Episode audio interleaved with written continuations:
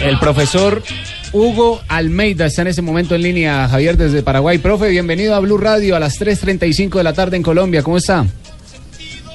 Buenas tardes, bien, bien, ¿cómo están ustedes? Bueno, profe, ya le Bien, Hugo. eh, Diga, Javier. sí, deseosos de conocer información. eh, ¿Le ofrecieron Independiente Medellín? ¿Está ya en tratativas con el equipo rojo? No, no, no.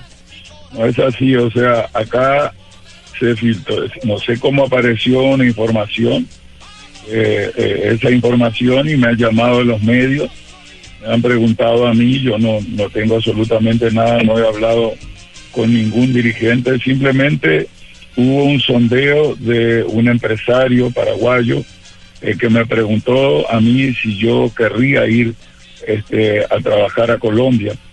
el DIN estaba por quedar sin técnico y que eh, él podía meter mi currículum ahí. O sea, yo le dije que yo estaba trabajando en Nacional, que este faltan dos fechas acá, nosotros estamos peleando por entrar en la Sudamericana y que esa era mi meta en la actualidad. Y bueno, eso fue lo que hablamos con él, pero no sé de dónde salió eh, ese tema, porque creo que todavía el DIN tiene técnico y, y me parece que es una falta de respeto cualquier este, conversación que pueda tener, en este caso yo o algún profesional, habiendo un profesional a cargo. Profesor Hugo, pero ¿usted tiene un empresario que lo maneje o lo maneja usted directamente? No, no, no, no, no, no, no es mi empresario, yo no trabajo, hasta ahora no he tenido empresario, pero eh, él me preguntó a mí si yo lo conozco desde acá, pero me, me preguntó este si, yo me animaría en caso de que mi currículum fuera aceptado. O sea, no hubo ninguna conversación con la gente de, de- de- del BIM, nada, absolutamente nada oficial. ¿Y conoce la realidad, la actualidad del Medellín? Eh, profe, profe Almeida, ¿ha estado al tanto de- de- del momento del equipo colombiano? Claro, tengo una nieta que vive ahí, que es fanática del DIM. O sea, mi hija vive en Colombia. Diga. Ah, qué bueno, No, eso está muy en bien. familia. Tiene una motivación más para poder venir en caso que lo llamen. Sí.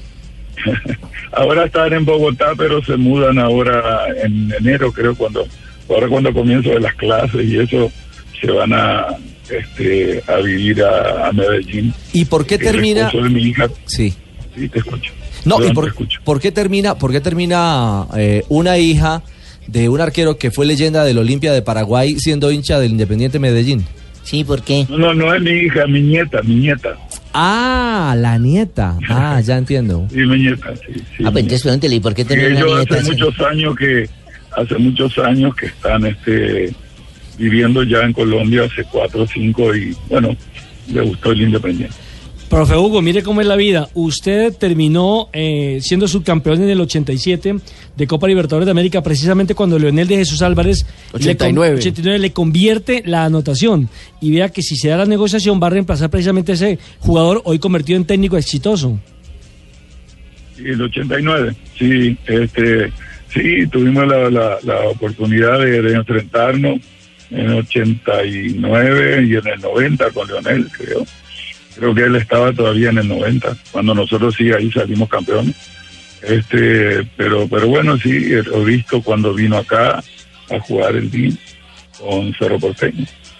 Pero pero bueno no lo que quiero es decirle de que no no hay ninguna conversación oficial. Sí. que no sé o sea que mientras haya un técnico que esté trabajando yo creo que se tiene que respetar. Gracias, yo en este momento yo en este momento también estoy trabajando este eh, acá en Nacional como le expliqué recién faltando fechas y bueno pero de todas maneras este yo le agradezco el llamado para que yo pueda este también este eh, explicar la situación porque se ha dado acá creo que se ha se ha movido un, un poco por ahí. Y no no no no hay este nada nada oficial no para liberar un poco eh, eso- esos comentarios y darle un poco de tranquilidad Que quizás, Weimar entre dando la eh, primicia. hasta que- aquí.